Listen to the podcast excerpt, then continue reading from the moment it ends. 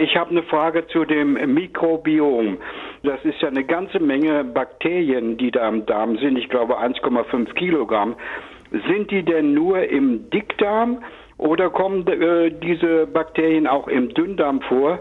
Und wenn sie nur im Dickdarm sind, ist dann nicht äh, auch die Möglichkeit, dass die jedes Mal beim Stuhlgang dann abgehen aus dem Darm und dann wieder die Bakterien neu aufgebaut werden müssen? Ja, Sie haben völlig recht. Es sind ungefähr 1,5 Kilogramm an Bakterien, die sich da in Ihrem Darm befinden.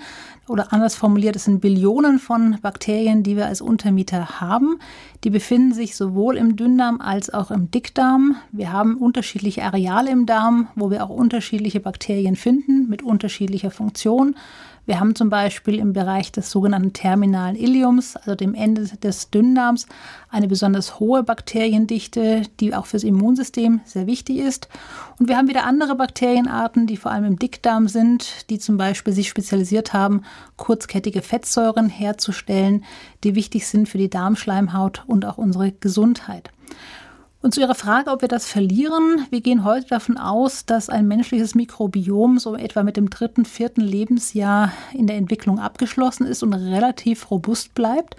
Das heißt, sie verlieren natürlich Bakterien, da gehen zum Teil Bakterien über den Stuhlgang mit nach draußen.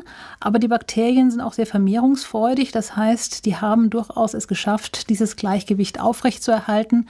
Das heißt, normalerweise unter gesunden Bedingungen schaffen sie es, sich immer selbst zu erneuern, genauso wie auch die Darmschleimhaut sich regelmäßig erneuert.